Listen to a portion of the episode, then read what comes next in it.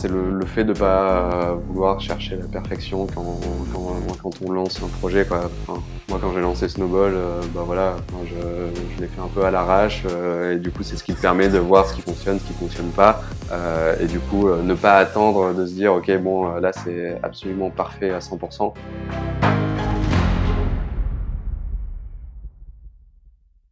Eh bien, bonjour Johan, bienvenue sur le, podcast. Salut Loïc.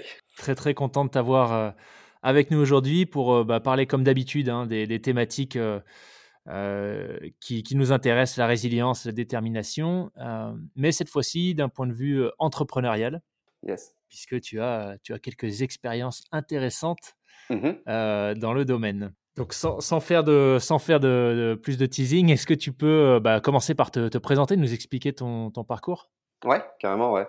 Euh, ouais, bah déjà, merci pour l'invitation, c'est très cool. Euh, donc, euh, moi, euh, bon, assez classique. Euh, j'ai fait la fac, fac d'éco, ensuite enchaîné par un, un master en, en, enfin, un master recherche en analyse économique du droit. Donc, c'est des trucs très en général, tu te retrouves à bosser dans les institutions gouvernementales ou euh, Union européenne, des trucs comme ça. Donc, euh, enfin, sujet passionnant, mais euh, mais voilà, je voulais, moi, j'étais passionné vraiment de enfin, tout ce qui était nouvelles technologies, start-up, tout ça. Donc, en fait, je me suis dit bon, c'était pas forcément mon truc, donc je décide de de faire un autre master du coup pro en me disant que voilà, ça allait être potentiellement bonne porte d'entrée en start-up. Et à l'époque, j'avais vraiment une une startup en vue euh, que j'adorais vraiment parce que étant euh, grand fan euh, d'Apple, je voyais souvent leurs produits, enfin fan d'Apple et en plus fan de tout ce qui est santé, tracking, etc.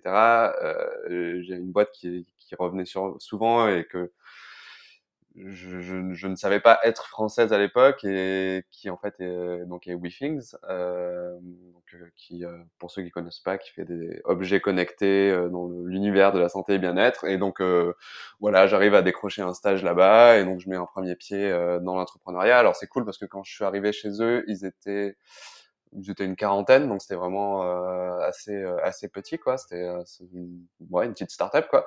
Ouais. aujourd'hui, ils doivent être, je sais plus, mais je pense qu'aujourd'hui ils sont dans les 200 autour de ça. Moi, quand je suis parti, on était 120 déjà. Donc voilà, premier pas dans l'univers startup, premier pied dedans, je veux dire. donc en marketing. Et tu, tu faisais quoi chez eux? Ouais, alors je, j'ai fait mon stage en, en product, en assistant product manager. Okay. Euh, où je bossais euh, donc avec Alexis à l'époque, qui était donc le product manager de la balance euh, connectée. Ouais. Donc je bossais avec lui sur la sur la balance. Euh, et ensuite, bon, euh, voilà, pas de forcément de, il n'y avait pas de poste en, en produit, donc euh, je, voulu rester là-bas et il y avait un poste en, en marketing. Moi, j'avais jamais fait de marketing, donc j'ai un peu appris sur le tas. Euh, et voilà, donc là-bas, euh, voilà, toute petite équipe marketing, donc j'ai fait un peu de tout, euh, relations presse, événements, acquisition, lancement de produits, enfin vraiment la, la, totale, quoi. Bonne, bonne formation en marketing du coup que j'aurais pas pu avoir en école, je pense. Et donc voilà, donc après je, passe trois ans à peu près là-bas. Euh, je décide de partir pour aller faire le wagon. Donc le wagon, ceux qui connaissent pas, c'est une formation en gros en développement web. En gros, tu apprends les bases, les fondations de, de comment développer un site web de A à Z en deux mois. Donc euh, c'est vraiment des fondations, mais c'est des bonnes fondations. Euh, donc moi j'ai pas fait ça pour devenir dev, j'ai fait ça plus pour euh, voilà ma volonté de continuer à bosser, à bosser en boîte tech et, et soit du coup en marketing, soit en produit. Souvent aujourd'hui, le marketing se rapproche de plus en plus du produit, donc, euh, donc je me disais que ça pouvait être forcément une, une, bonne, euh, une bonne corde à mon arc. Et donc de fil en aiguille, je me retrouve à faire aussi la première euh, session de Lyon, qui est une formation de The Family, euh, alors qui logiquement existe pour aider les gens qui veulent bosser en startup à mieux comprendre un peu la philosophie, tout ça. Donc, par exemple, quelqu'un qui a fait, je sais pas moi, 10 ans de conseil, euh, va faire Lyon et du coup, il est euh, un peu reformaté en mode euh, startup. Moi, j'avais fait ça parce que bon, j'étais déjà dans, l'univers, donc j'ai fait ça plus pour le réseau. Et en fait, c'est là où je rencontre Charles, donc Charles qui est un des cofondateurs de Comet. Voilà, qui à l'époque lui faisait aussi Lyon, mais un peu en mode sous-marin pour aller recruter des gens. et du coup, moi, j'étais en, j'étais un peu en, en exploration, soit je voulais me lancer dans l'entrepreneuriat. Donc moi j'avais deux sujets qui m'intéressaient vraiment. C'était le, enfin j'en avais trois même. Il y avait euh, euh, finance euh, slash assurance, donc les deux, enfin deux qui sont souvent très liés euh, l'un à l'autre. Euh, et, et, donc tout ce qui était autour du voilà futur du travail, donc toutes ces nouvelles plateformes de freelance qui se lançaient, tout ça. Et donc euh, j'ai rencontré beaucoup de gens. J'avais rencontré Jean-Charles qui lançait à peine Haleine. Enfin, il n'y avait même pas de site internet encore. Euh, euh, j'avais rencontré pas mal de gens, euh, voilà, euh, à la CPR. donc c'est l'organisme gouvernemental qui s'occupe de des, de l'accréditation, de la réglementation des assurances. Bon, bref, je, je passe tout ça, mais voilà, je, rencontre Charles et donc on discute pendant six mois. Euh, voilà, il me, lui, il venait vraiment. Euh, en, gros, je l'ai rencontré en juin et en fait, il déposait les statuts de Comet en septembre, donc la boîte était même pas lancée quand je l'avais connu. D'accord. Et donc en janvier, euh, voilà, euh, il me contacte, il me dit tiens, on cherche quelqu'un en freelance, donc ça te dit pas et voilà, c'est un peu, c'est un peu comme ça que je suis tombé dans dans l'aventure Comet. la boîte avait pas encore levé de fonds, il commençait à générer des revenus. moi, je l'ai rejoint, je tombe vraiment amoureux de l'équipe, donc voilà, à l'époque, il y avait euh, les trois fondateurs, Charles, Valentin, euh, Joseph et quelques employés. Donc, euh, Mehdi, qui était le tout, tout premier employé, euh, Corentin, le deuxième, et moi qui l'ai rejoint, du coup, en freelance en janvier et en full-time CDI en, en, avril, je crois. Ah ouais, c'est allé vite. Ouais, ouais, ça allait super vite. Et donc, voilà, donc de fil en aiguille, voilà, je m'occupe de l'acquisition plutôt B2B. Ensuite, je passe euh, head of B2B euh, marketing, ensuite euh, directeur marketing, donc CMO. Ensuite, j'ai fait CMO et un peu head of community. ensuite, la communauté s'est émancipée. Et donc, là, dernièrement, je faisais vraiment toute la partie, enfin, je m'occupais plus de la partie branding et communication. Et, et, voilà quoi, parce qu'en fait, le, la boîte avait pris une stratégie plutôt où l'acquisition était plutôt drivée par les sales parce qu'on est euh, euh, voilà, on travaille essentiellement avec des grands comptes, donc euh, plutôt le Tech 40, donc moins besoin de faire voilà acquisition auprès de startups, tout ça, donc moins de canaux classiques entre guillemets de, de, marketing. Donc moi je me suis vraiment focalisé sur plutôt la partie notoriété, euh, branding, communication, tout ça. D'accord. Et donc depuis peu, enfin du coup je, la boucle est bouclée. Là en fait je suis repassé freelance. Euh, je suis repassé freelance euh, pour me consacrer du coup euh, des projets. Euh, donc on va en reparler après je pense, mais euh, du coup j'ai tout, enfin étant vraiment amoureux de cette équipe et de cette boîte, j'ai voulu garder un, un pied encore pendant quelques temps avec eux, donc je les accompagne encore sur, sur toutes ces problématiques-là. Donc voilà. Top, excellent, sacré parcours. tu, Est-ce que tu peux peut-être nous rappeler pour, pour celles et ceux qui ne seraient pas familiers de Comet la, la mission et le, le produit, je ne sais pas s'il y a d'autres produits prévus à l'avenir, mais le, produit principal aujourd'hui de Comet? Ouais, alors bah, Comet, du coup, le, mmh, ouais, la vision, alors la vision de la boîte, elle est assez, assez simple, mais c'est de, de, en gros de faire en sorte que euh, les gens se sentent épanouis au travail. Donc euh, mission assez assez complexe, sachant qu'on est tous un peu différents, mais euh, ça partait du constat. Enfin, Charles, Valentin et Joseph, donc eux, c'était des potes de, donc les fondateurs, c'était des potes de d'école école d'ingé aéro aéronautique. Ils se sont retrouvés du coup dans dans des cabinets de conseil, donc euh, SS2I, euh, boîte IT, quoi, euh, en tant qu'ingénieur d'affaires. Et bon, et Joseph, lui, était dans une boîte, une usine, enfin, il faisait des process ou je sais plus trop.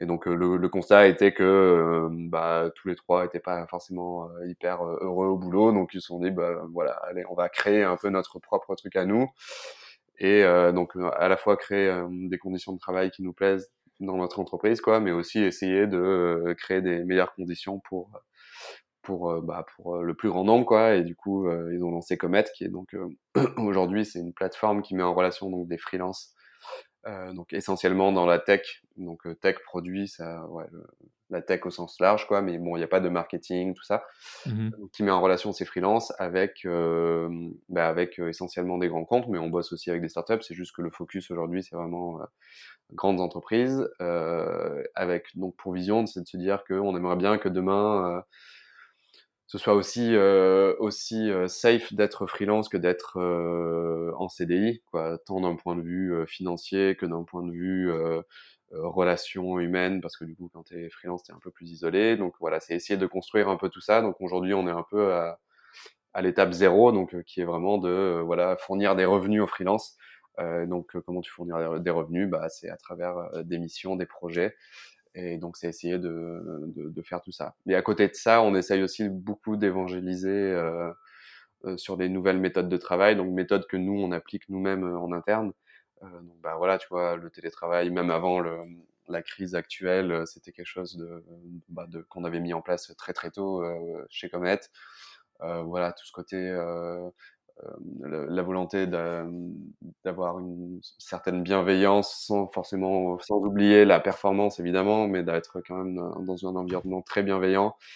Euh, ouais, je me souviens, moi, tu vois, quand j'avais jamais managé de, de personnes à l'époque et, euh, et quand je suis, quand j'ai été à un poste où j'allais manager, dès le début, on a fait des formations parce qu'on sait très bien que avoir un mauvais manager, c'est le, le, pire des choses qui puisse arriver à un employé. Euh, et du coup, euh, du coup, on a mis en place, enfin voilà, plein de systèmes, euh, transparence, etc. Euh, dans les process, dans les salaires. et donc ça, on essaye de l'évangéliser à la fois pour nos clients, chez nos clients, mais aussi, voilà, sur un cercle beaucoup plus large, quoi. Si, si, tu regardes, c'est intéressant parce que c'est vrai que le marché du freelance, enfin, je, moi je m'y suis intéressé pour, être, pour être complètement transparent pour, bah, pour la création de ce podcast parce que j'ai absolument aucun talent créatif visuel ou autre, donc j'ai dû faire appel à des gens dans ce métier. Euh, si, tu, si, si, tu devais aujourd'hui euh, faire un état des lieux de l'état du freelance en, en, France par rapport euh, peut-être aux États-Unis où j'imagine que c'est bien plus avancé, mmh tu, tu, dirais, tu, tu parlais d'étape zéro. Ouais, ouais. Bah, déjà, je pense que oui, les États-Unis sont plus avancés, je pense, pour la simple et bonne raison qu'ils ont pas la sécurité liée à l'emploi qu'on a chez nous euh, au travers du CDI, quoi. Donc forcément, euh, bon, alors je caricature parce que c'est pas comme ça dans toutes les boîtes. Enfin, beaucoup de gens pensent que c'est comme ça dans toutes les boîtes que tu peux te faire virer un peu du jour au lendemain. Bon, je pense que c'est beaucoup plus vrai qu'en France, euh, ça c'est certain. Euh, mais bon, c'est à nuancer. Mais bon, tout cela pour dire que euh, du coup, être freelance ou être euh, employé aux États-Unis, c'est en tout cas dans, sur certains métiers, c'est quasiment la même chose. Euh, bon, sauf si tu bosses pour, je sais pas moi, Twitter ou Facebook où tu as euh, voilà, une, non seulement un salaire gigantesque, mais en plus euh, toute une sécurité parce qu'ils te payent ta mutuelle et tout ça qui coûte hyper cher. Mais mmh. sinon, sur d'autres boulots, bon voilà. Donc beaucoup plus de des plateformes qui se sont développées là-bas, du coup, beaucoup plus rapidement. Bon, les Upwork, Fiverr, etc., qui, qui cartonnent depuis beaucoup plus longtemps que en France. Et d'ailleurs, ils sont pas vraiment venus sur le marché français depuis parce que bah, ils voient que c'est quand même euh, bah, pas le plus gros marché, quoi, et que c'est compliqué. Euh, mais par contre, voilà, depuis quelques années, quand même, euh, ça se développe beaucoup en France. On voit de plus en plus de services qui facilitent la vie des, des freelances. tu as voilà, Shine qui permet d'ouvrir Shine, qui est une néobanque qui te permet de créer ton statut euh, bah voilà, en quelques clics directement depuis ton, euh, ton téléphone. Euh, tu as de plus en plus de boîtes qui euh, sont sur la sécurité financière. Donc, tu as Manza, je crois, qui te permet d'avoir des prêts beaucoup plus facilement parce que les banques sont quand même réticentes. des plateformes comme Malte, Comet, qui, qui facilitent la relation entre les freelances et les entreprises. Ouais. Donc, voilà, ça, tout ça, ça se développe et je pense que là, en plus, avec la de plus en plus de, de, connaissances ou de gens dans mon entourage qui euh, qui passent freelance depuis le bah, depuis la dernière euh, voilà le confinement crise etc parce que voilà les gens se rendent compte que bah, qu'ils ont réfléchi, qu'ils aimeraient bien euh, être un peu maîtres de leur, de leur destinée, en tout cas tout ce qui tourne autour du travail, quoi. Et donc j'ai l'impression que ça va, il va y avoir un nouveau boost là sur sur toute cette forme d'indépendance. Alors être freelance, c'est pas forcément euh, bah voilà, un peu comme toi là, faire son podcast et si jamais ça arrive à, le monétiser, bah c'est une forme d'indépendance et de, d'être freelance quoi. C'est pas forcément faire des missions pour des boîtes. Euh, donc, euh, donc voilà, donc je pense que c'est en train de bien se développer et, euh, donc ouais, assez curieux de voir comment ça va se passer sur les, sur les prochaines années quoi. En tout cas, c'est cool de voir quoi. Il y a déjà des, des services comme ce que Comet propose qui qui clairement ont un impact puisque je suis allé faire un tour sur le site et visiblement c'est quasiment déjà la moitié des boîtes du CAC 40 qui utilisent les services de Comet. Ouais, c'est ça, ouais. En gros, il y a C'est carrément plus, que ce que j'aurais cru. Ouais, ouais, après, bon, c'est à, à nuancer. Donc, c'est, utiliser, ça veut pas dire, tu vois, aujourd'hui, nos plus grands concurrents, c'est, euh, Capgemini, c'est les Altran, c'est une grosse, grosse boîte de, d'IT. Euh, donc, on bosse, alors, on bosse avec, euh, ouais, même plus maintenant, je pense que la moitié, mais, euh, mais là, le plus dur, nous, c'est euh, vraiment de, une fois que tu es à l'intérieur, de se déployer parce que du coup ils ont toujours ces, c'est quand même ces habitudes de bosser avec ces gros cabinets de conseil donc, donc ouais, donc c'est en train de changer petit à petit, mais bon, c'est pas évident quoi. Hmm. Top. Alors, bah, merci beaucoup déjà pour, euh, pour cet état des lieux sur le, le freelance en France. si on revient sur ce que tu disais de, de, dans ton aventure entrepreneuriale, notamment avec Comet, tu parlais, as parlé de valeur, en fait, du fait que tu es tombé amoureux de cette équipe.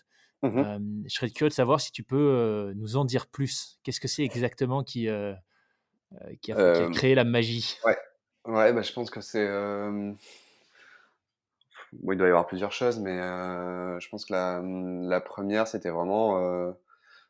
Enfin, enfin, voilà, une véritable bienveillance euh, de l'équipe, euh, des gens avec qui je, avec qui je travaillais quoi à l'époque, et enfin, qui a continué du coup depuis euh, depuis que je suis arrivé, et bienveillance qui se traduit par, bah voilà, tu vois, il n'y a pas de Enfin, pas de politique, pas de langue de bois, pas de bah toi t'es payé combien hein, et, ah, bah ouais, enfin du coup cette volonté vraiment d'éviter un peu tout toutes ces discussions que tu peux avoir ou toutes ces toutes ces interactions politiques que tu peux avoir dans d'autres boîtes donc ça ça enfin voilà ça a beaucoup joué. Donc ouais c'est vraiment la bienveillance la transparence. Évidemment le enfin les les fondateurs c'est un peu des c'est vraiment des, des fêtards, donc euh, c'était vraiment fun de, de bosser là-bas. Alors, enfin, tout en étant sérieux évidemment, mais, euh, mais bon voilà, quoi, régulièrement on se faisait des soirées et tout ça, donc ça, ça ajoute un, un côté euh, où tu crées vraiment ce côté un peu famille, euh, ami, qui, qui, qui, était assez intéressant quoi. Et qu'on a réussi à garder même en arrivant jusqu'à voilà 60-70 personnes, où voilà c'est toujours la même chose, tu peux connaissais vraiment tout le monde, euh, alors que dans certaines, boîtes, euh, bah, tu commences à t'éloigner de certains et du coup, tu, tu sais même pas qui sont les nouveaux, quoi. Euh, donc ça, enfin quelque chose que qu'on n'a pas vécu nous et qui est, voilà, qui est assez fort, quoi. Comment vous avez fait ça? Parce que c'est vrai que je pense que l'ambiance startup, ça parle à peu près à tout le monde quand, quand, on est encore dans des configurations relativement réduites voilà, du, du, lancement, mais quand tu arrives à mmh plus de 50 employés, ouais. comment tu fais pour que la culture continue de vivre? Euh, bah déjà nous c'était beaucoup d'efforts sur le recrutement donc euh, on passait beaucoup de temps euh, sur euh, le fait de voilà de bien choisir bon sans créer une, une armée de clones c'était c'était pas le but mais tout en étant voilà enfin on a des gens qui viennent de partout en tant que voilà de background académique ou même culturel tout ça. Mais là du coup l'effort c'était plus sur est-ce que c'est quelqu'un qui va qui va voilà qui va à la fois lui être à l'aise dans cet environnement tu vois qui est à la fois bah, très rapide mais aussi très transparent. Donc tu vois par exemple enfin des par exemple des commerciaux qui pouvaient venir de boîtes où cette transparence était moins appliquée euh, bah du coup ça pouvait être problématique tu vois de le fait de partager ses commissions ses salaires etc donc, tu vois, ça fonctionnait pas très bien. Donc, nous, ce qu'on faisait, c'est que les personnes qui venaient travailler chez nous, en gros, elles passaient, euh, elles passaient deux journées euh, avec nous, euh, avec pour but de rencontrer tout le monde, quoi. En gros, c'était, enfin, c'était pas du travail dissimulé ou autre. C'était vraiment le fait juste de rencontrer le plus de gens possible, non seulement dans ton équipe, mais aussi dans les autres équipes. Donc, ça, c'est dans la phase de recrutement? Ouais, ouais, ouais, c'est ça. Ah, Donc en gros, dès que dès que tous les feux sont au vert, à la fois manager, euh, euh etc., fondateur, etc., et qu'on se disait bon celui-là, on aimerait bien le recruter, bah il passait deux jours pour que l'équipe valide bah, valide tout ça, quoi. Et, euh, et j'imagine pour que le candidat valide de son côté aussi. Ouais, bien sûr, ouais, ouais, c'est ouais, c'est exactement, c'est arrivé que voilà, des candidats nous ont dit, bah non, mais en fait, euh, j'ai l'impression que c'est trop le bordel, euh, il y a trop de projets, tout ça, et donc c'est pas forcément là où je me sentirais le mieux. J'ai besoin d'un cadre un peu plus, euh, ce, que, ce qui est tout à fait compréhensible. Hein. Et, euh, et à, contraire, enfin, à contrario, nous aussi, c'est arrivé qu'on se dise, bah non, finalement, ouais. voilà, on pense que ça va pas le faire, et du coup. Euh, bah, tout ça faisait que euh, en fait euh, une personne qui arrivait chez nous elle était euh, quasiment bah, déjà intégrée quoi parce qu'elle avait vu plein de gens et ça fonctionnait souvent très bien en termes de rétention parce que du coup tu sais exactement dans quoi tu mets les pieds quoi ouais, ouais. et, voilà. Donc vraiment le, le, recrutement pour toi c'est ce qui faisait la clé sur l'identification des bons profils ouais ouais ouais non ça c'est ouais c'est ça et après oui c'était après on avait un Corentin, c'était notre euh, notre chief of staff. c'était un peu le, le, le, liant de, de toute cette équipe et c'est lui qui euh, euh, qui mettait en place. Tu vois, on faisait un, on faisait un séminaire tous les trimestres pour justement voilà tous se retrouver. On a des gens qui sont en télétravail complet et on organisait une fois par mois bah, le retour. En fait, ils venaient au QG à Paris et voilà, on organisait euh, ce que nous on appelait les, voilà, des journées de célébration où on fêtait les anniversaires, euh, les promotions si on avait eu, des ah, voilà des good news, tout ça. Et donc ouais, beaucoup de, de voilà de rituels et de et de, de rencontres en fait, euh, euh voilà dans la vraie vie quoi, qui faisait que que l'équipe était vraiment très soudée quoi. Enfin l'équipe est toujours très soudée. Mmh. Génial. Et sur ton poste de CMO, du coup, comment tu as géré euh, Parce que là, on vient de parler d'évolution, de, de, enfin, culture d'entreprise et comment la maintenir, mais ouais. l'identité, euh, l'identité même de Comet, euh, mmh tu as vu ça évoluer, toi, en tant que, que, CMO, au fur et à mesure que la boîte grossissait, peut-être tu vas s'adresser à de nouveaux marchés, nouveaux clients? Ouais, ouais, mais en fait, ça, on l'a bien vu parce qu'au début, on était plutôt. Alors, sur les premières années, on était très bah, on faisait beaucoup de focus sur le sur la partie freelance, donc un côté presque plus euh, B2C quoi. Euh, ouais. bon, les freelances c'est des sortes de mini business, mais bon, c'est des personnes quoi. Euh, donc voilà, avec une du coup une image, une euh, un ton et même des voilà des des projets en interne qui étaient très très dirigés vers cette population de freelance. Euh, et donc du coup, et après, on s'est rendu compte qu'en fait, bah, si on faisait pas un focus plus fort sur le côté business, bah, en fait, ça servait à rien ce qu'on faisait parce que créer une communauté, c'est cool tout ça, mais bon, si on leur donne pas euh, ce qu'ils attendent, c'est-à-dire des, euh, bah, des missions, quoi, euh, ça servait à rien, quoi. Euh, et du coup, on a après, on a fait un, un virement, donc où on s'est dit, on va focaliser nos efforts sur euh, des grands comptes parce que c'est là qu'il y a le voilà le plus de volume euh, d'affaires, euh, plus de récurrence, tout ça. Et donc on a changé, on a un peu modifié l'image de Comet pour faire quelque chose de plus entre guillemets de plus rassurant, de plus sérieux, sans forcément devenir un truc aseptisé, tu vois. On a vraiment conservé cet ADN de l'espace, etc. Enfin, on peut toujours le voir quand on va sur le site aujourd'hui mais un côté un peu plus sérieux, alors qu'avant l'image a été un peu plus ludique, un peu plus jeu vidéo, un peu plus euh, ouais, enfin beaucoup plus, geek, B2C quoi, ouais, beaucoup plus geek, etc. Ouais, en effet. Et du coup ça, euh, donc ça on a fait évoluer. Et je pense que l'évolution c'est plutôt bien faite. Euh, voilà, on n'a pas sacrifié euh, cette image qu'on voulait vraiment un peu mmh. bah, se démarquer quoi euh, des autres. Et donc donc ouais, donc il y a eu pas mal d'évolutions après, sur la, il n'y a pas eu d'évolution de culture parce que le fait de bosser pour euh, des grands comptes, tout ça, bon, ça n'a pas du tout modifié en interne euh, notre culture. Mais donc, euh, donc c'était surtout point de vue image externe, ouais. Et donc toi, dans, dans toute cette aventure, tu, donc en fait, si j'ai si bien compris, ça a été, le, on va dire, la, la première grosse aventure entrepreneuriale pour toi. Mmh tu avais touché, touché ça du doigt auparavant avec WeThings, mais, mais là, ça a été le, le premier poste en CDI, hein, c'est ça? En startup? c'était non parce que du coup c'était en CDI aussi euh, chez chez WeThings ouais.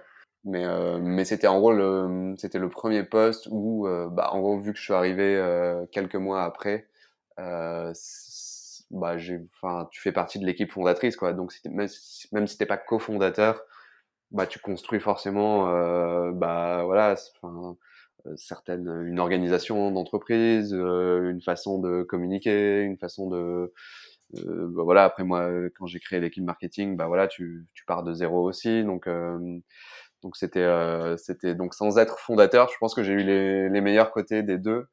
C'est-à-dire que ouais, j'ai pas eu la, la, pression que tu peux avoir en étant euh, cofondateur, mais j'ai eu euh, le bon côté des choses où euh, j'ai vraiment co-construit quoi l'entreprise au départ.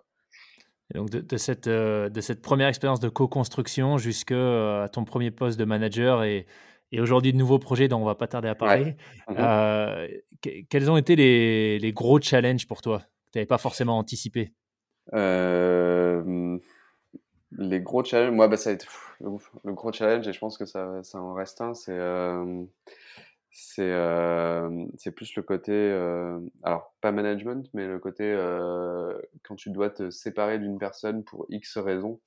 Euh, soit tu te rends compte qu'en fait elle est pas au bon poste ou euh, bah enfin il y a un truc qui va pas quoi et le fait de se séparer de, de quelqu'un c'est toujours quelque chose de, de, difficile parce que parce que bah tu, vu comme je te disais que nous on faisait des efforts euh, sur le recrutement donc forcément c'était des gens euh, que tu appréciais énormément euh, et donc ça c'est un truc que j'ai toujours euh, assez assez mal vécu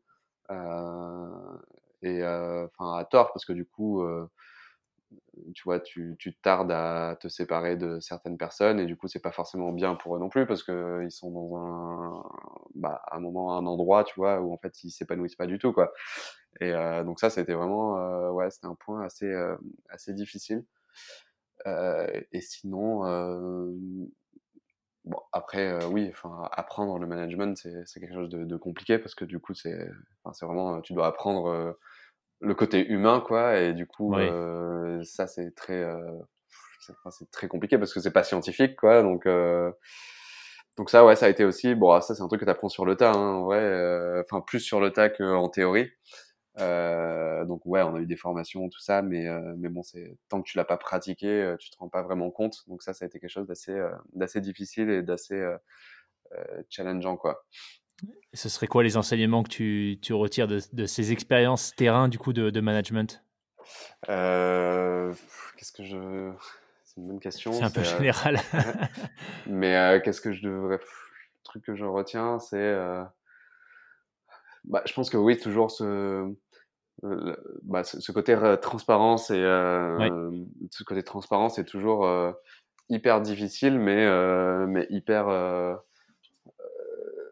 hyper important parce que du coup euh, tu te tu évites euh, des situations qui se gangrènent et qui euh, finalement se te pètent à la gueule plus tard quoi ouais. euh, et donc ça ce côté transparent c'est vraiment très difficile à appliquer mais en tout cas une fois que tu y arrives et que ça devient un automatisme c'est euh, bah tu vois ouais, les les relations euh, bah, humaines entre manager et manager sont beaucoup plus simples euh, et, euh, et, voilà quoi. Donc ce côté euh, je pense que voilà tu vois éviter la langue de bois éviter de laisser traîner ouais. des sujets euh, ne avoir peur de pas parler d'un truc qui te gêne c'est voilà c'est quelque chose de de compliqué et euh, mais qui à la fois voilà une fois que c'est c'est sorti bah voilà tout se déroule beaucoup plus facilement. Donc ouais je dirais ça ouais et sur ce point en particulier, euh, je sais qu'on a, on a déjà parlé de, de culture d'entreprise, mais si on va un peu plus dans le détail euh, sur cette notion de transparence, euh, ouais. parce que moi c'est ce que j'ai pu observer, tu vois, travaillant pour une boîte américaine, c'est aux, aux US, c'est la culture du feedback notamment, c'est voilà, c'est ouais. dans les mœurs, c'est c'est dans leur ADN, ce qui est moins le cas, j'ai l'impression, en Europe et, et en France. Ouais. Euh, donc en, toi, en tant que manager, pour toi, comment, comment est-ce que tu euh, t'emmenais tes équipes à aller vers encore plus de transparence, d'authenticité? Bah Déjà, nous, on faisait un truc cool que j'avais, bah, du coup, ouais, c'était une idée que j'avais que j'avais pioché dans. Alors là, c'était un fondateur américain d'une startup ou je sais plus qui le faisait. alors, il faisait que pour lui, mais nous, on l'avait généralisé à tout le monde. Il faisait, il écrivait un en gros ce qu'il appelait son user guide. En gros, c'est son euh, ouais, manuel d'utilisation, quoi. Comment, euh, ouais. un peu comme quand tu achètes un, un, produit, quoi. Euh, comment ça marche? Bah du coup, en fait, là, nous, ce qu'on faisait, c'est que on écrivait, voilà, sur un Google Doc, peu importe quoi, comment on fonctionne. Tu vois, par exemple, moi, je disais que je enfin moi tu vois, je suis pas du tout, je suis beaucoup plus écrit que que que, que oral. Donc je disais voilà, enfin si vous avez un truc à, m'expliquer, essayez de privilégier email, Slack, etc. Et si vraiment voilà, il faut en parler, on, on en parle quoi. Mais et d'autres personnes me disaient bah moi je suis plutôt oral, donc bah du coup moi je faisais des efforts pour sur cette partie-là. Certaines personnes disaient que euh, elles avaient besoin d'être vraiment très cadrées et, et de voilà de, de vraiment savoir. D'autres elles avaient besoin de plus de liberté. Donc en tant que manager, bah ça te bah ça te enfin, tu, tu, tu préemptes plein de problèmes futurs quoi, hein, grâce à ça. Euh, et donc ça, ça fonctionnait super bien euh, et ça pousse les gens aussi à, tu vois, euh, le fait de le faire à l'écrit, ça poussait les gens du coup à faire une sorte d'introspection et aussi d'avoir moins de, de difficultés euh, à en parler qu'à l'oral parce que du coup bah t'as la barrière de tu te caches derrière un peu cette, cette feuille quoi et du coup t'as moins de mal à, à, parler de certains sujets qui pourraient être un peu touchy euh, donc, euh, donc ça, ouais, ça, ça marchait super bien. Et ça, en vrai, ouais, on l'a généralisé vraiment à toute l'équipe, euh, pas que marketing. Après, on l'a fait, ouais, toutes les autres équipes, quoi. Ah, c'est une super bonne idée. Ouais. chacun arrive avec sa notice, en fait. Ouais, c'est ça, ouais. Et du coup, euh, les autres membres de l'équipe euh, lisent ceux des autres et ça permet, voilà, de, tu vois, certains, euh, le fait qu'ils avaient écrit que quand ils sont stressés, euh, il parle pas trop, mais ça veut pas dire qu'il t'en veut, quoi. Euh, c'est, euh, bah, du coup, ça permettait de savoir, ok, bon, euh, aujourd'hui, un tel est stressé, c'est pas qu'elle fait la gueule, c'est juste qu'elle est stressée, donc bah, c'est pas grave, quoi. Donc, donc ouais, non, c'était assez, un, un, très bon exercice et un très bon outil. Ouais, c'est génial. T'as une grille de lecture pour toute l'équipe, en fait. Ouais, c'est ça, ouais. Et tu as parlé d'introspection. Euh, c'est alors moi personnellement, c'est quelque chose qui me parle beaucoup euh, venant du, du, sport au niveau et, ouais. et euh, de certains centres d'intérêt que j'ai. Mais c'est vrai que dans dans des univers comme notamment comme le, le, conseil, ça peut être pas forcément le le mindset par défaut. Ouais. Donc, vous aviez quoi comme outils pour pour permettre bah, à tous les employés de Comet d'aller un peu plus dans cette direction? Bah déjà, ce qu'on avait fait au tout, enfin, au tout début et pendant assez longtemps, on faisait, bah, tous les employés pouvaient aller voir une, une sorte de, coach, ouais, on peut appeler ça une coach, ouais, que tu allais voir et du coup avec qui tu pouvais discuter de, bah, de, de, de, plein de sujets, quoi, un peu de tout ce que tu veux. Elle, elle, était, elle avait fait beaucoup de, enfin, elle avait fait des relations ressources humaines quoi donc euh, ouais. et du coup elle a switché sur euh, plus de l'accompagnement euh, de l'humain quoi et c'était une coach Comet? bah en fait elle, elle faisait plusieurs entreprises elle, elle était okay. pas en interne mais du coup nous tout le monde pouvait aller la voir un peu à la demande quoi et donc qui était payé par par par Comet quoi euh, et du coup, ça, ça, bah, ça a permis pour beaucoup de personnes de, bah, justement, un peu, un peu comme quand tu vas voir un, bah, un psy ou euh, quelqu'un de voilà de faire ressortir certains sujets que tu n'avais pas forcément euh, euh, vu avant et du coup de débloquer certaines situations quoi. Donc ça c'était assez pratique. Après c'est pas le problème c'est que c'est c'est pas forcément comme on dit dans l'univers des startups scalable quoi. Si tu as 500 ouais, ouais. employés tu peux pas forcément le faire pour tout le monde. Donc après le faire pour certains managers tout ça c'est déjà bien parce que du coup c'est des postes qui ont, peuvent avoir une, un impact plus fort tu vois sur sur plus de personnes. euh, donc ça, c'était ça a plutôt bien marché. Et, euh, et sinon, c'était euh, faire beaucoup de one-one. Euh, enfin, on, on, poussait les gens à faire des voilà des meetings avec leur manager très régulièrement. voilà, on essayer de de débloquer un peu cette peur de, de parler parfois. donc ça, c'était quelque chose qu'on poussait quoi. Mmh. C'est intéressant ce que tu dis parce que c'est vrai qu'à passer, passer un certain seuil euh, d'employés, ça peut être compliqué de, euh, de, de, de, scale up ce, ce genre de, de, solution, comme tu dis. Mais inversement, euh, c'est vrai que si tu ne le prends pas en main dès le début, surtout quand tu as une culture aussi forte que, celle, que celle de Comet en termes de transparence, d'authenticité, Ouais. Euh, enfin, le fait de le prendre en, main dès le début, plutôt, c'est là où je pense que tu peux, tu peux arriver à créer une espèce de cœur de, euh, d'employés de, qui sont euh, conscients euh, des enjeux, tu vois, que ça peut représenter et qui, eux, après, derrière, peuvent faire rayonner tout ça au fur et à mesure que ça peut être grossi. Mmh, ouais, exactement, ouais, c'est clair. Eh ben, écoute, super pour la partie euh, Comet, très très intéressant. Euh, Est-ce que tu peux nous dire ce que, sur quoi tu es impliqué du coup maintenant en tant que freelance? Bah là, c'est vraiment la partie. bah, je, suis resté un peu sur les mêmes sujets. les mêmes sujets, ok. notoriété, communication, relations presse, réseaux sociaux, et aussi, voilà, tu vois, il va y avoir du, un peu du branding à faire autour de nouvelles offres qui vont arriver. Donc, ça va être des sujets que, que, je vais, que je vais prendre aussi, sûrement. Ouais. D'accord, top. Donc, la, face publique un petit peu de, de Comet. Ouais, c'est ça. Génial. Euh, et alors aujourd'hui, enfin aujourd'hui, euh, il y a quelques mois en tout cas, euh, tu t'es lancé sur un nouveau projet mmh que j'adore. Je suis un, je suis un de tes abonnés d'ailleurs.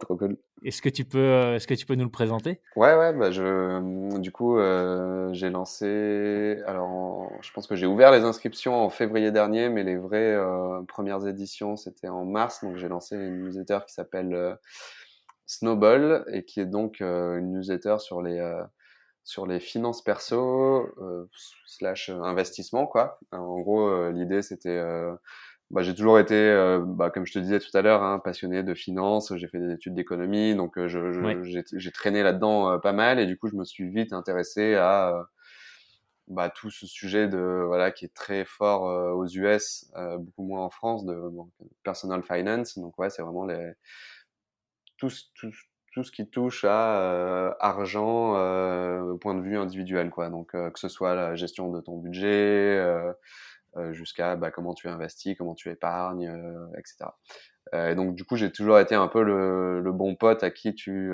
tu, tu demandes un peu des conseils sur voilà je veux acheter des trucs en bourse comment je fais comment tu gères ton budget etc et donc vu que de plus en plus de gens qui m'ont posé des questions autour de ça. Et en fait, euh, ah oui, non, et en fait, le, le, point de départ, le vrai point de départ, c'est euh, qu'en en fait, tous les, euh, tous les mois de décembre euh, ou janvier de l'année, je publie un, une sorte de rapport, parce que je suis, c'est un peu pour ça que j'ai bossé chez Withings aussi, je suis, je suis, un peu un adepte de ce qu'on appelle le quantified self, donc c'est vraiment tout ce qui est sur la mesure de soi, donc j'adore mesurer plein de trucs bah, quand je fais du sport, quand je vais courir, euh, le nombre de pas que j'ai fait euh, en une année, euh, le nombre de bières que j'ai bu en une année, le, le, nombre de fois que je suis allé chez le coiffeur, enfin vraiment plein plein de trucs.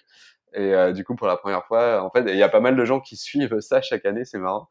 Et du coup, j'ai créé un gros rapport sur sur Medium euh, voilà, c'est un article de blog, quoi. Et cette année, pour la première fois, j'avais ajouté la partie finance, quoi. D'accord. Donc voilà, j'avais expliqué combien j'avais dépensé en tout euh, en restaurant, euh, mes investissements. Et du coup, il y a plein de gens qui m'ont fait des retours. Et, et, du coup, je me suis dit, ah bah tiens, euh, si ces gens-là me posent des questions, ça veut dire qu'il y a potentiellement beaucoup plus qui se posent d'autres questions, enfin les mêmes questions, quoi. Et euh, du coup, je me suis dit, ah, bah, tiens, pourquoi pas lancer une newsletter euh, autour, de, autour de ce sujet qui me, qui me passionne. Et du coup, euh, février, voilà, je, lance tout ça. Et donc, je fais un premier, un premier teaser sur LinkedIn. Et du coup, il y a voilà, 1000 personnes qui commentent pour, pour pouvoir voilà, s'abonner. Donc, je me dis, bon, il y a vraiment un truc, quoi. Et donc, je lance vraiment au mois de mars euh, sans trop savoir où j'allais. Donc j'écris les premières éditions, ça fonctionne bien. Euh, voilà, des très bons retours. J'essaye en gros de, du coup l'approche c'est plus d'essayer de, dé, euh, de dé, dédramatiser un peu cet univers qui pour beaucoup est encore assez opaque, vague et, et, un peu incompréhensible quoi, alors que c'est quand même super important. Et donc d'essayer d'en parler sous forme de bah de voilà d'articles très euh, pédagogiques et euh, d'essayer d'éviter tous les jargons que tu peux avoir, de montrer un peu par l'exemple, voilà, d'expliquer vraiment moi comment j'ai fait euh, pour justement montrer que bah, voilà moi je suis pas voilà je suis pas trader ou je sais pas quoi, euh, mais euh, voilà j'ai pas de background en, finance, mais que voilà c'est un sujet que tu peux appréhender assez facilement. donc voilà ça a été un peu le genèse du, sujet quoi et, euh, qui voilà marche marche plutôt bien euh, depuis quelques mois et voilà un sujet qui, me passionne et euh, que j'ai envie d'emmener d'amener encore plus loin. Et donc aujourd'hui, tu as, as, plus qu'une newsletter en fait. As aussi, enfin, déjà, tu as un système d'abonnement. Donc, si, si, je me rappelle bien, il y a une, il y a une, une publication, enfin un envoi fréquent de newsletters pour toutes les personnes qui sont inscrites sur ta liste. Mais tu as aussi un système premium où ça permet, ça permet, en fait là, c'est carrément l'accès à une communauté avec une partie dédiée sur ton site. Et puis tu as une app aussi. Ouais, en gros, ouais, c'est ça. donc oui, en effet, donc pour tout le monde, gratuit, tu as deux éditions à peu près par mois. pour ceux qui payent, tu as une édition par semaine. Plus, voilà, je, de temps en temps, je fais des guides un peu sur des sur des side projects que j'ai lancés parce que c'est vrai que générer de l'argent, ça fait partie aussi de cet univers finance perso, quoi. donc voilà, j'avais fait, j'avais lancé un petit business où je louais des, des, des, des, voitures, enfin des camions du coup sur Drivey à l'époque, qui est maintenant Getaround, euh, pour voilà me générer un petit un petit revenu euh, supplémentaire. Donc j'ai fait un guide pour expliquer euh, bah, un peu vraiment comment j'ai fait quoi. Euh, donc ouais, régulièrement je partage tout ça, je, je, je fais en sorte que tous mes investissements soient transparents et je les partage avec les gens. Et en effet, j'ai fait une petite application euh, donc qui a été développée en, avec des outils euh, qu'on appelle euh, no code. Donc en gros, c'est vraiment t'as pas besoin de développer, d'être un développeur, ingénieur ou quoi que ce soit pour pour le développer. N'importe qui peut le faire. Ah, c'est toi qui l'as fait Ouais, ouais, ouais, du coup, ah c'est moi qui l'ai fait. En fait, c'est ah, c'est énorme. en fait, c'est enfin c'est tout bête. C'est un outil qui te permet de en fait derrière cette application, il y a juste une une feuille Excel quoi. En gros, un Google Sheet euh, en, l'occurrence. Et euh, l'idée, c'était de partager en temps réel un peu euh, mes investissements avec bah, avec la communauté de Snowball, quoi. Et du coup, les gens peuvent accéder à mon portefeuille et voir son, son évolution en temps réel. Donc là, pendant, ouais, les gens ont pu voir que pendant la crise, bah voilà, il avait perdu 50% de sa valeur. après, c'est reparti. donc c'était un peu, un peu tout ça. Et et je partage aussi parce que j'avais un, un, petit système où en gros je dis, un peu comme quand tu rejoins une startup, tu sais, tu reçois, euh, peux recevoir des, des, des, parts de la startup, donc des, des, actions de la startup. Je voulais faire un peu un même système où en gros je voulais que les gens qui rejoignent euh, Snowball euh, puissent bénéficier de un peu d'une partie des revenus euh, de, de la newsletter sous forme de un peu comme s'ils recevaient des actions Snowball que j'ai appelé du coup les, les, snowflakes pour rester dans l'univers euh, dans l'univers de, de, la neige quoi euh, et, euh, et, en gros les gens peuvent voir du coup en temps réel aussi euh, à quoi correspondent ces, ces, snowflakes quoi. Et du coup par exemple les tout premiers à s'être inscrits ils en ont reçu 600 parce que du coup je considérais que ces gens-là prenaient un peu plus de risques tu vois. Ils savaient pas trop euh, dans quoi ils se lançaient. Euh, et du coup, l'idée, c'est que à la fin de l'année, tu reçois un, un, petit, une sorte de petit cashback, euh, donc un petit remboursement, euh, qui est en gros, ce que, enfin, c'est assez simple. Là, je prends 20% des revenus, euh, des revenus après impôt, quoi, après avoir déduit les impôts, et, euh, et à la fin de l'année, je redistribue tout ça aux gens euh, via les snowflakes, quoi. Et donc ça, tu peux le voir aussi directement dans l'app. Il y a une partie aussi que je mets de côté pour les associations, donc tu peux voir aussi combien j'ai mis de côté. En qui est important d'ailleurs, hein, c'est pas c'est pas 1 ou 2%, tu mets bah, c'est 20%, 20%, 20% c'est énorme. Ouais. Donc c'est 20% pour les inscrits et 20% pour les assos quoi. Ouais. Et, et, X% pour les impôts aussi. donc, ouais, mais, donc, donc voilà. Comment, t'expliques le, le, renouveau de, des newsletters? Bah, C'est une bonne question. Je pense que je pense que c'est un peu un cercle vertueux. C'est que euh, il y a eu des outils qui, bah, un peu comme Substack, moi que j'utilise, qui te permet de, bah, de très facilement euh, créer ta newsletter, euh, de créer une audience, de derrière as une, bah, en fait c'est une sorte de mix entre un blog et une newsletter si tu veux, euh, donc qui facilite vraiment, euh, enfin qui ont complètement cassé les barrières à l'entrée de se lancer dans une newsletter parce que tu vois Mailchimp à l'époque, bon c'est cool, hein, c'est assez simple et tout ça, mais bon voilà, il y avait des templates à utiliser, c'était enfin c'était pas forcément évident de, mettre en place. Donc euh, voilà, donc Substack, il y a pas mal d'outils qui ont qui ont permis de de, de, de créer ce renouveau, mais je dirais que c'est surtout Substack là depuis 2-3 euh, ans qui euh, qui le pousse quoi. Et là encore plus pendant le pendant bah, du coup plus il y avait de gens qui faisaient leur newsletter, plus il y en avait qui disaient ah bah tiens bah moi aussi je pourrais faire ma newsletter et du coup après bah forcément ça ça crée un effet de réseau. Effet boule de neige. Euh, effet boule de neige, exactement. D'ailleurs, oui, Snowball, c'est exactement ça. C'est l'effet boule de neige. C'est que en finance, si tu mets de l'argent de côté, bah, au bout de, de 20 ans, ça fait, euh, ça, se démultiplie, quoi. Ouais. Donc euh, voilà, donc ce renouveau, je pense que c'est un peu lié à ça. Et, et ouais, et en plus pendant le, voilà, pendant le confinement, je pense que plein de gens ont voulu se mettre à, voilà, à écrire sur des sujets qui les passionnent. Mais en fait, c'est tout ce sujet de la passion économie hein, aussi qui est très, très lié c'est comment tu peux aussi potentiellement vivre de ta passion et le fait d'en parler, c'est un moyen aussi de potentiellement pouvoir en vivre un jour. Quoi. Et aujourd'hui, tu as combien d'abonnés? Aujourd'hui, j'ai, alors sur la totalité de la liste, il y a 3800 personnes. Et sur les gens qui payent, il y en a 700, 710. Ouais. Donc, pour, pour un produit lancé vraiment en mars, c'est sérieux quand même. Ouais, ouais, c'est cool, c'est allé, euh, ouais, allé assez vite. Euh, donc, ouais. on est assez content du résultat et, et pas mal surpris, euh, pas mal surpris aussi, mais bon, agréablement surpris du coup. Génial. Si tu, fais le, si tu devais faire le parallèle entre bah, ce que, tout ce que tu as appris dans tes aventures entrepreneuriales précédentes, notamment chez Comet, et, ce que tu as mis en place avec Snowball, ouais.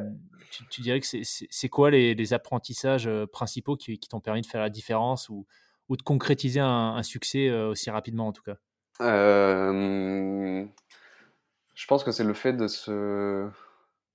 Je pense que c'est le fait de vouloir se faire un vrai effort sur euh, comment tu, enfin, le, sur le fait de parler un peu avec euh, ton audience, de de, de créer une communauté, de d'essayer de récupérer des feedbacks de cette communauté, de de et toujours ce côté aussi, je pense que, enfin, ce côté bienveillant et transparent aussi fait, fait vachement la différence parce que et du coup c'est un peu ce que j'ai voulu faire dans à la fois dans les articles mais aussi euh, quand je enfin, sur la construction de Snowball dans en tant que, que, que mini business quoi euh, pour l'instant euh, tu vois le fait de se dire bah voilà vous savez exactement combien euh, je vais toucher d'argent vous savez exactement pourquoi vous payez vous savez exactement euh, tout ça et le fait de voilà de toujours le fait de parler aux gens, tu vois, dès qu'il y a quelqu'un qui m'écrit un message, bah, euh, je réponds et ça me fait plaisir de répondre. Donc, je, pense que ce côté euh,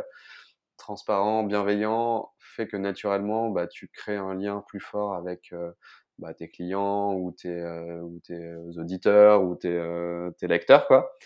Et, et ça, vraiment, je trouve que, je, je pense que ça fait vraiment la différence. Et le, en gros, si tu es passionné par euh, ton sujet, que, que tu, tu es très bienveillant avec ta communauté et que tu fais des efforts un peu pour construire cette communauté et l'engager, tout ça, ben, enfin, tu fais vraiment la différence par rapport à d'autres euh, à d'autres produits, quoi, ou d'autres services, ou d'autres newsletters, ou d'autres chaînes YouTube, enfin peu importe, hein, mais euh, mais voilà quoi, je dirais que c'est ça, et ça c'est un truc que j'avais appris vraiment chez Comet. Alors nous, tu vois, on l'a fait un peu à l'extrême au début qui a été un peu au détriment du, du business, du coup.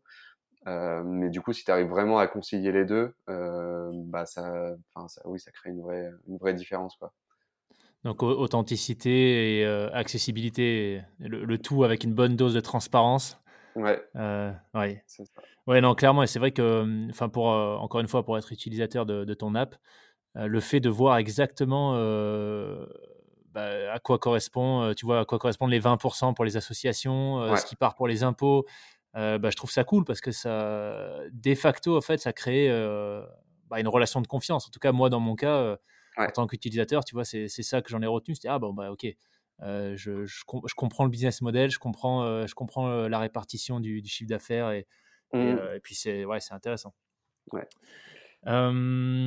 ok, sur, et sur la suite de Snowball, c'est quoi ta vision?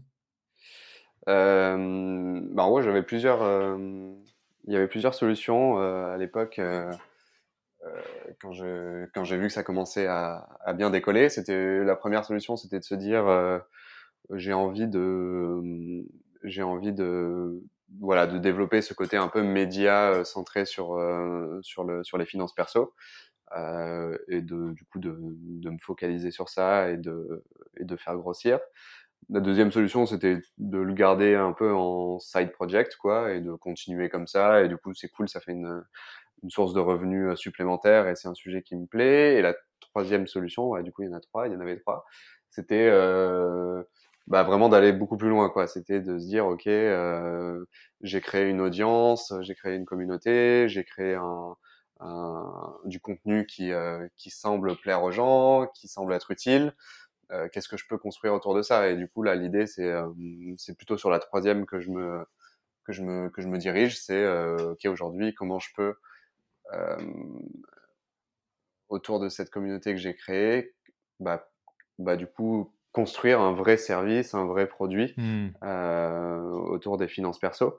Euh, et du coup, c'est ça que c'est ça que je suis en train d'explorer aujourd'hui. Tu vois, j'ai vraiment envie de alors ce côté vraiment éducation financière, c'est un truc que je garderai et que je, enfin, je, je développerai plus tard parce que j'ai vraiment envie de. Enfin, je suis persuadé que c'est vraiment la base euh, et que sans ça, en fait, euh, bah, les gens ne, ne, se mettront pas à investir davantage, à faire plus attention à, leur, à leurs finances. Donc ça, c'est un, un, vrai pilier. Euh, deuxième pilier, pour moi, c'est vraiment le côté euh, euh conseil. Euh, bah, toi qui es sportif, es, je pense que tu en as conscience, mais les, les, les finances, c'est un peu comme le sport. En fait, tu pas un impact direct euh, ouais. et du coup, tu as du mal à t'y mettre. Et du coup, tu procrastines et tu te retrouves à 50 ans, 70 ans à te dire ah ouais purée, j'aurais peut-être dû faire plus de sport euh, parce que là j'ai mal au dos ou euh, ou j'aurais euh, j'aurais peut-être dû euh, bah, mettre d'argent plus d'argent de côté parce que là je suis un peu dans, dans en galère quoi. Et donc ça ce côté ce côté conseil euh, coaching en gros, je pense c'est vrai est très important parce que as, vu que t'as pas un effet direct, bah t'as besoin d'avoir quelqu'un qui est qui est un peu derrière toi et qui te dit bah voilà enfin si tu fais ça, bah voilà, ça va faire tel effet, donc bah continue dans cette mmh. direction, qui t'encourage un peu tout ça. Et le troisième, le troisième gros pilier, c'est vraiment ce côté, euh, bah vraiment le, le, côté produit, quoi, en fait, de casser, euh, de casser les barrières à l'entrée qui sont très liées au, à, bon, à la fois qui sont produits en termes de voilà d'expérience utilisateur. Vraiment, tu vois, aujourd'hui, euh, je dis n'importe quoi, mais ouvrir un PEA, c'est pas si simple que ça. Alors certains produits euh, chez qui c'est plus simple, mais euh, dans les banques classiques, c'est toujours un peu compliqué. Euh, quel produit tu choisis, du coup t'as pas vraiment de conseils, ou parfois si tu vas voir ta banque, euh, ils sont très biaisés parce qu'ils veulent te vendre leurs produits à eux. Euh, donc donc voilà, donc il y a vraiment, c'est dans cette direction-là que j'ai envie d'aller, de se dire ok, éducation, produits et, et conseils, et essayer d'allier tout ça, voilà dans un de, de, créer une boîte autour de ça, quoi, en vrai. Euh, et voilà, quoi. Il y, a des boîtes qui existent déjà, euh, pas forcément en France, que, que, tu prends comme exemple sur, sur ce secteur? Bah, y a, y a, Dans ce que j'aimerais faire moi, il y en a. Il y en a. Enfin, pas vraiment, parce que du coup, j'aimerais vraiment. Euh, tu vois, tu as des boîtes comme euh, euh, Wealthfront aux US, ouais. qui est un. Qui est un, en gros un, un outil euh, en ligne qui te permet de connecter ton compte bancaire euh, et du coup de mettre automatiquement de l'argent de côté régulièrement, euh, mais qui n'a pas vraiment ce côté, tu vois, éducation, conseil, coaching, conseil, ouais. etc. Et t'as pas accès à tous les t'as pas accès à tous les produits par exemple si tu enfin tu peux pas forcément imaginons je dis n'importe quoi mais tu vois moi t'as différents profils d'utilisateurs hein, t'as des profils un peu qui sont les qu'on appelle ça un peu les prosumers, c'est ceux qui ont envie de, de pouvoir choisir, euh, vraiment de pouvoir choisir les actions qu'ils achètent ou euh, tel produit oui. ou les obligations ou les cryptos, etc. Euh, et donc, tu vois, moi, j'utiliserais personnellement, j'utiliserais pas un produit comme ça parce que je peux pas vraiment, j'ai pas, j'ai pas assez d'impact sur le, les choix que ces gens prennent. Donc, t'as eux, t'as, hum, t'en as pas mal au UK. Euh, qui sont euh, alors t'as qui? T'as euh, je crois que c'est euh, non, je me souviens plus du nom mais euh, mais souvent c'est des c'est des produits qui sont euh, orientés autour de ce qu'on appelle des des robots advisors en gros c'est euh, en gros c'est des robots qui vont faire les investissements tu vois qui vont essayer d'optimiser un peu tout ça il mmh. y a, y a Yomoni le fait en France Nalo ouais. aussi Nalo et Yomoni qui sont voilà qui sont qui sont des services qui sont très cool et que j'utilise aussi hein mais euh, mais voilà qui pour moi ont pas encore forcément craqué euh, un peu tous les euh, tous les tous les sujets euh, donc voilà quoi c'est un, ouais, un gros chantier mais mais mais, mais bon, c'est bon. Et tu parlais de, de, scaling tu prévois de t'entourer bientôt ou c'est pas encore à l'ordre du jour? Oui oui c'est si carrément Euh, si, si, ouais, là, le, alors c'est pas forcément euh, officialisé, euh, mais, mais, euh, mais, là, je suis en train de, de réfléchir à tout ça, euh, en tout cas de, de faire la grosse partie d'exploration avec avec Anto qui est qui est en fait c'était la première employée elle de de Conto et c'était la VP VP Growth. Alors Conto pour ceux qui connaissent pas c'est c'est une néobanque pour les euh, pour les euh, pour les entreprises et les freelances. Tu vois, par exemple, nous chez Comet, on utilise Conto, euh, donc ça, ça facilite vraiment la vie, quoi, beaucoup plus que les banques traditionnelles. Et donc, et donc, on s'est rencontrés bah, via Snowball. Elle est tombée, elle avait dans la, en tête de créer un, un, produit comme ça autour des finances perso aussi. Et moi, je voulais faire évoluer Snowball.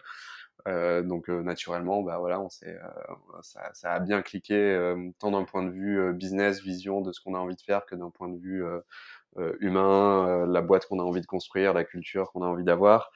donc, donc voilà, là on est en phase un peu exploration de tout ça. Et, et donc oui, donc enfin, forcément, à un moment donné, voilà, il faudra recruter des gens, mais bon, c'est c'est un peu pour plus tard ça. ça marche. Petite question euh, purement intéressée en tant qu'utilisateur. Est-ce que tu as prévu de, déployer un, système de, euh, de reward pour les... Euh, ah, comment on appelle ça Système de parrainage? des amis ouais, pour le parrainage, voilà, j'avais le terme. Euh, ouais, ouais, c'est, prévu et en fait, euh, c'est, c'est prévu, mais j'attends juste que, que, en fait, Substack, ils doivent, enfin, ils sont en train de bosser sur, ils sont en train de tester des solutions de parrainage directement intégrées dans le produit. Okay. donc, j'attends qu'ils sortent le, la feature parce que sinon, il faudrait que je fasse un truc moi-même de mon côté. C'est un peu, un peu chiant, quoi. Ok. Bon, ça arrive. Parfait. Ouais, ouais, ouais. Super. Bah, écoute, merci, euh, merci Johan pour, euh, pour euh, bah, tous, ces, tous ces partages. C'était vraiment super intéressant. Avec plaisir. On arrive déjà quasiment à la fin. J'ai une petite question, moi, qui me. Alors, c'est personnel, mais puisque tu le publies, je me suis dit que j'allais te, te, te, le demander. Ouais. tu disais que tu étais un peu data-driven, que tu aimes bien mesurer tout ce que tu fais et, et partager. Euh, ça serait quoi les, les, deux chiffres que tu aurais envie de partager, euh, les, deux, les, deux, ouais, les, les deux, les, deux items que tu as mesurés en, en 2019, peut-être celui dont tu es le plus fier et celui, euh, celui que tu aimerais bien changer pour 2020 Ouais, alors attends, parce que je les ai plus forcément exactement en tête, mais il y en a un qui est, y en a, je vais essayer de le retrouver là devant mon ordi. Il y en a un qui est marrant. alors attends, j'ouvre mon article. Je pense que ouais, le, celui de la bière est, est intéressant. euh, c'est pas celui dont je suis le plus fier. euh, alors attends, je vais regarder parce que c'est vrai que c'est le genre de truc. En plus, quand tu habites à Paris, euh, souvent, euh, et que tu ouais. la bière, ça peut, ça peut aller assez vite. Voilà, donc j'ai bu. alors attention, accroche-toi bien. 238 litres de bière. ah ouais. ok. Alors, donc, euh, donc euh, ouais, ça, ça, ça, fait, ça fait pas mal. Ça fait un peu trop. Là. Ça, ça... Bah, du coup, c'est cool parce que du coup, ça me permet de me rendre compte que, fait, euh, ok, euh, faut peut-être diminuer cette partie-là, quoi. Attends, ça fait pas quasiment un litre par jour travaillé, ça? Ah, non, bah, par jour travaillé, peut-être, ouais. Ah bah ouais, attends, si t'as, ouais, si t'enlèves 5 semaines, ouais. Ouais, ça doit être peut-être ça, ouais. Ok, bah, ok. Deux, deux, pintes, ça va vite, hein. ouais, ouais. Euh, et du coup, un autre chiffre qui peut être marrant. Euh, attends, tac, je cherche. Euh, je peux te dire que j'ai passé un total de. Alors, dans celui-là, je peux... ouais, il est marrant aussi, mais de 225 heures sur mes emails. Donc, euh. Donc ça fait euh, voilà et j'ai passé en tout 1564 heures en ligne donc euh, sur n'importe quel euh, n'importe quel euh, produit quoi euh, ordinateur et autres. tu, tu utilises quoi pour mesurer ça? Ça c'est un truc qui s'appelle Rescue Time okay. qui te permet de voilà de traquer un peu tout ça et, et un truc ok qui est un peu plus healthy que si je te dis euh, combien j'ai couru J'ai couru et marché l'équivalent de 3000 km. Donc ça fait. Ah, pas mal. ça fait un Paris-Moscou, quoi. En gros, si tu devais visualiser. donc, ouais. donc, voilà, il y en a plein d'autres, hein, mais bon, sinon ça prendrait, ça prendrait des heures à checker ça. On, peut, on peut les trouver en ligne, ces rapports? Ouais, ouais, si tu tapes, si tu vas sur Medium, ou non, je même. Mettrai le lien, je mettrai le lien en description. Je, de... je te l'enverrai. Ouais. si, tu tapes, si, tu tapes, YOLO Report sur, sur Google, il y a moyen que tu le trouves aussi. Enfin, YOLO, du coup, c'est mon surnom parce que, ouais, Johan Lopez, et du coup, c'est resté, resté comme ça. Écoute, dernier pour, pour, le mot de la fin, si tu avais un conseil à donner fort de tes expériences entrepreneuriales, euh, voilà, des personnes qui souhaiteraient se lancer, peut-être notamment dans des, euh, sur des projets de newsletter, euh, ce serait lequel? Euh, bah, le, le, conseil que je, enfin, qui est un peu bateau, mais, euh, mais je pense que c'est un peu le, le plus utile, c'est euh, enfin, c'est le, le, fait de pas vouloir chercher la perfection quand, quand, quand on lance un projet. Quoi. Enfin, moi, quand j'ai lancé Snowball, bah voilà, enfin, je, je l'ai fait un peu à l'arrache, et du coup, c'est ce qui te permet de voir ce qui fonctionne, ce qui fonctionne pas. Euh, ouais. Et du coup, euh, ne pas attendre de se dire, OK, bon, là, c'est absolument parfait à 100%. Euh, c'est voilà, c'est après c'est pas applicable à tout, tu vois. Je, je, je, un médecin, par exemple, un chirurgien, il faut attendre que ce, qu'il soit parfait pour pouvoir euh, pour pouvoir commencer à opérer. Et encore, même pas, parce que souvent, bah, au début, bah, tu fais juste une petite partie de l'opération. Et bon, bref, c'est, c'est, un peu la même chose en fait aussi. Donc euh, ouais, non, c'est euh, ne pas chercher la perfection quand tu lances euh, quelque chose et, et, et, voilà quoi. se lancer. Se lancer tout simplement. Super. Bah écoute, c'est ce qu'on retiendra. Un grand, grand merci pour ton temps, Johan. Avec plaisir. Merci à toi.